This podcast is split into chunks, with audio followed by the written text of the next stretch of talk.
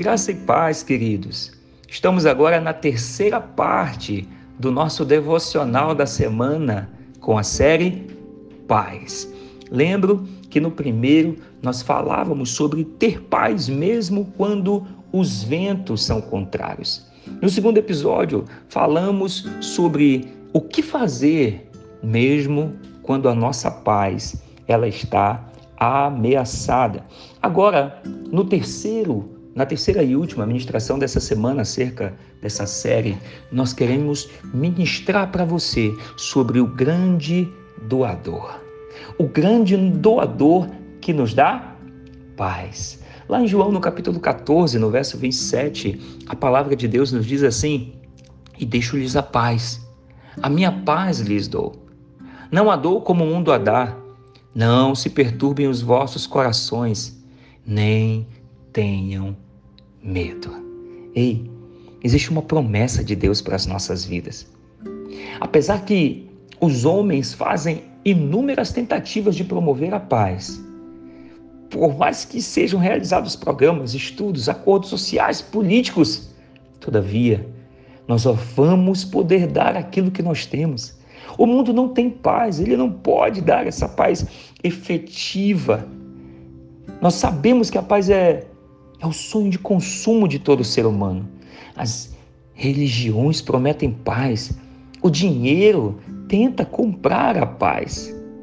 E ainda que diante de tudo isso, nós precisamos entender algo, que essa paz, ela não é a ausência de problema. Não é a paz do cemitério. A verdadeira paz, ela coexiste com a dor. A verdadeira paz também é temperada com lágrimas. A verdadeira paz também estende as suas raízes no solo duro do sofrimento. Agora, como desfrutar dessa verdadeira paz?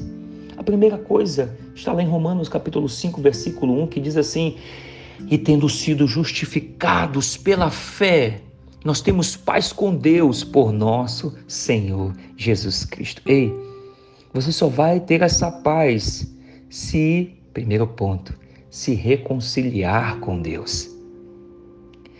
Entenda que não é Deus que precisa se reconciliar com o ser humano. É o ser humano que tem que se reconciliar com Deus. É nós que precisamos inclinar-nos o nosso coração, porque por causa do pecado ele está contra Deus. Não esqueçamos que somos por natureza inimigos de Deus. Mas se não, se nos deleitarmos nele, ele promete para mim e para você, ele providencia um meio de reconciliação, e esse meio é Jesus Cristo. Nós precisamos buscar essa paz. João 14, 27 nos diz que ele nos deixa essa paz, essa paz ele nos dá, ele não nos dá como o mundo dá.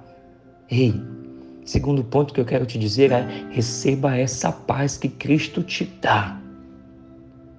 Aqui, o Senhor está fazendo exatamente isso, trazendo essa paz interior, essa consciência de um sentimento de reconciliação com Deus. E eu quero te dizer, Cristo pode te dar essa paz porque ele comprou, ele comprou com o próprio sangue. Então receba essa paz que Cristo te dá. Nós precisamos desfrutar dessa paz mesmo em meio à tempestade. Ei, essa promessa não significa deixar de ter problemas mas sim ter paz diante das circunstâncias às nossas voltas. Essa paz é o triunfo sobre a sua ansiedade. Essa paz é a confiança plena de que Deus está no controle de toda e qualquer situação. Essa paz que Ele nos dá é duradoura. Ela coexiste com a dor. Ela é misturada com lágrimas e ela sobrevive diante da morte. Você conhece essa paz? Ele quer te dar essa paz hoje. E eu quero finalizar com um texto de Billy Graham que diz: A ansiedade é o resultado natural de centralizarmos as nossas esperanças em qualquer coisa menor do que Deus e a sua vontade para nós. Que Deus te abençoe muito e que você receba o grande doador da paz. Shalom, shalom.